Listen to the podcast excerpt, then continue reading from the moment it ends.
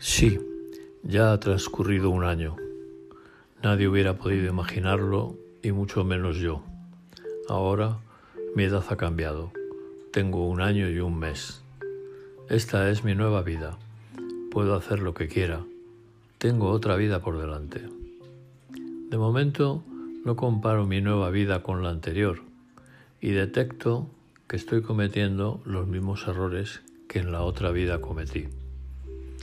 Sin embargo, en esta no quiero aprender a hablar, ni a escribir, ni a caminar, ni nada de esas cosas banales que todos tuvimos que pasar con mayor o menor esfuerzo. Lo difícil está en saberse, en notarse, en quererse, en darse cuenta que no solo estás vivo, sino que estás viviendo. Yo de momento vivo, pero no estoy viviendo aquello que debería sobre todo dadas las circunstancias de caducidad que la vida proporciona.